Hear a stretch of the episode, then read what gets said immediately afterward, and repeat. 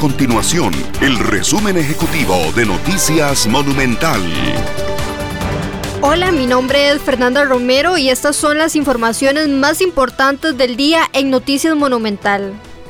Costa Rica inició el año 2022 con una tasa de desempleo que se ubica en 14.4%, lo que representa 351 mil personas en la búsqueda activa de un empleo, según la encuesta continua de empleo publicada por el Instituto Nacional de Estadística y Censo INEC.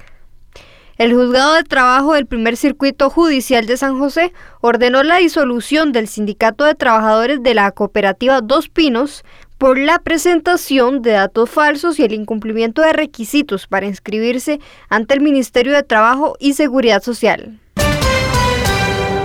El porcentaje de aplicación en nuestro país de primeras dosis contra el COVID-19 en la población meta a vacunar mayores de 12 años alcanzó el 92.5%, mientras que el porcentaje de aplicación de segundas dosis en esa misma población es de 83%. Estas y otras informaciones usted las puede encontrar en nuestro sitio web www.monumental.co.cr. Nuestro compromiso es mantener a Costa Rica informada. Esto fue el resumen ejecutivo de Noticias Monumental.